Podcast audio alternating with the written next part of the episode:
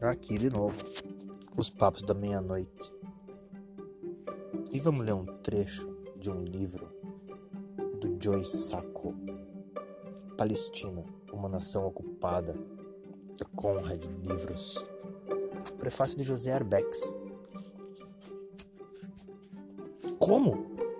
Escrever uma reportagem como se fosse um comic, uma história em quadrinho. Isso é pura loucura. E mais ainda quando o objeto da reportagem é a Palestina, dilacerada por um dos conflitos mais complexos e traumáticos da história contemporânea. Não, isso é besteira, é impossível. Joy Sacco prova que não só é possível, como em certos aspectos, sua reportagem em quadrinhos é bem mais eficaz do que o tradicional texto jornalístico ou mesmo histórico acadêmico. E este é o ponto mais fascinante com muita ousadia, Sacco demonstrou a potência de uma linguagem que aparentemente é inadequada para tratar de um tema tão grandioso e terrível como é o conflito na Palestina. Resta explicar a fonte dessa potência, de onde a história em quadrinhos extrai a legitimidade para reivindicar para si o estatuto e a dignidade de reportagem jornalística. Esta não é uma questão fácil, muito contrário.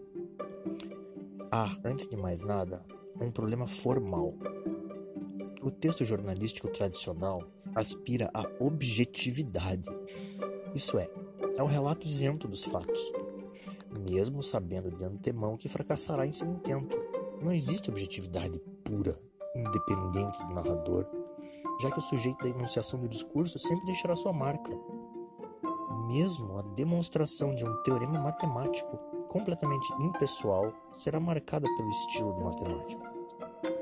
Em sua busca da objetividade inatingível, o texto jornalístico deve adotar certos procedimentos que garantam, ao máximo, o rigor da informação divulgada, a fidelidade às fontes da reportagem, a precisão descritiva, o texto jornalístico quer se aproximar ao máximo do objeto da reportagem, quer analisá-lo a partir de vários pontos de vista.